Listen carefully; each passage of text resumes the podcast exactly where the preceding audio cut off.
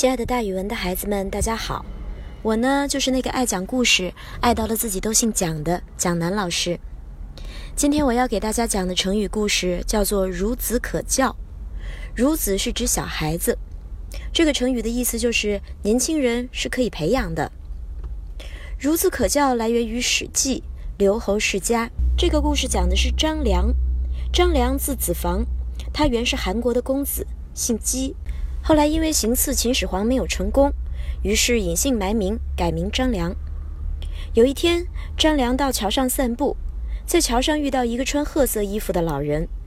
那老人的一只鞋不小心掉到了桥下，看到张良走过来，就叫道：“喂，小伙子，你替我去把鞋捡起来吧。”张良心中很不痛快，但是他看到对方年纪很老，于是想着要尊老呀，便下桥把鞋捡了起来。那老人见了，又对张良说：“来，把鞋给我穿上。”张良很不高兴，但转念想到鞋都给捡起来了，又何必计较呢？于是他又恭敬地给老人把鞋穿上了。老人站起身，连一句感谢的话都没说，就转身走了。张良愣愣地望着老人的背影，猜想这老人一定很有来历，一定很厉害。果然，那老人走了没多远，就返回身来说：“你这小伙子很有出息。”值得我指教，孺子可教。五天后的早上，你来桥上见我吧。张良听了，赶快答应。第五天早上，张良赶到桥上，老人已经先到了，生气地说：“你跟老人约会，应该早点来。再过五天，早点来见我。”又过了五天，张良起了个大早，赶到桥上，不料老人又先到了。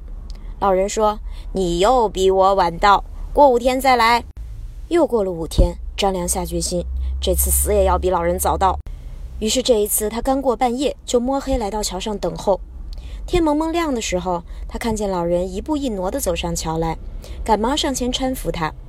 老人才高兴地说：“小伙子，你这样才对。”说着，老人拿出一部《太公兵法》交给张良，说：“你要下苦心钻研这本书哦，钻研透了，以后就可以做帝王的老师。”张良对老人表示感谢后，老人扬长而去。后来，张良研读《太公兵法》很有成效，成了汉高祖刘邦手下重要的谋士，真的当了帝王的老师，为刘邦建立汉朝立下了汗马功劳。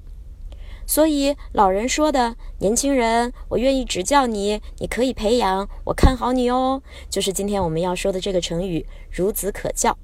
这个成语的意思就是年轻人可培养。比如说，妈妈教了你一道数学题，你学得很快，妈妈可能就会赞扬你说：“嗯，孺子可教。”好了，孩子们，今天的成语故事就给大家讲到这儿，咱们明天再见哦。